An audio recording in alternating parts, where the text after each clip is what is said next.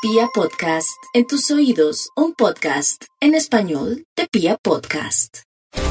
Aunque los Capricornio tienden a resguardarse dentro de ellos porque es un signo introspectivo característico del invierno, donde el frío los lleva a penetrar en sus propios laberintos, pero pese a esa tendencia a la que están expuestos a lo largo de la vida, están en el tiempo de la pasión, el sexo, la sensualidad y el amor.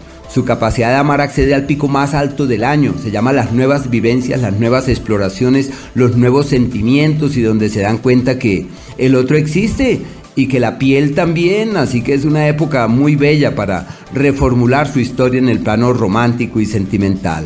Eh, el bien que tienen por vender, la propiedad que están por negociar, todo se da perfectamente para que puedan hacerlo, se llama la firma de la escritura. Pero a la par, en el ámbito profesional se dan cuenta de que hay cosas que no pueden sostenerse, que hay que cambiarlas, que hay que corregirlas, que hay que ajustarlas. En lo laboral hay un entorno enrarecido y deben estar pendientes a ver cómo resuelven todo aquello que está muy, muy eh, como bajo pugna y bajo contrariedad. En el área de la salud todo fluye perfectamente. Deben aprovechar este periodo para fortalecerse, para encontrar el camino del bienestar y de la plenitud.